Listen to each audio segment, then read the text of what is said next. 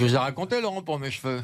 Allez-y. Quand je perdais mes cheveux, j'avais pas les couilles de faire des implants. Donc je regardais sur Internet qu'est-ce qu'il faut faire pour que les cheveux repoussent? Et je vois, le seul remède, c'est de mettre du sperme sur la peau, sur le crâne.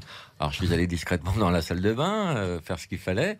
Et quand j'ai réussi à, à obtenir ce que je voulais, je me le suis étalé sur le crâne. Et ma femme est rentrée au pire moment dans la salle de bain quand même. Et elle m'a dit, mais qu'est-ce que tu fais? Sans déconner, tu fais quoi Je fais, non chérie, c'est un truc que j'ai vu. Il paraît que ça fait repousser les cheveux. Elle me dit, chérie, ça fait 30 ans qu'on est ensemble. J'ai de la moustache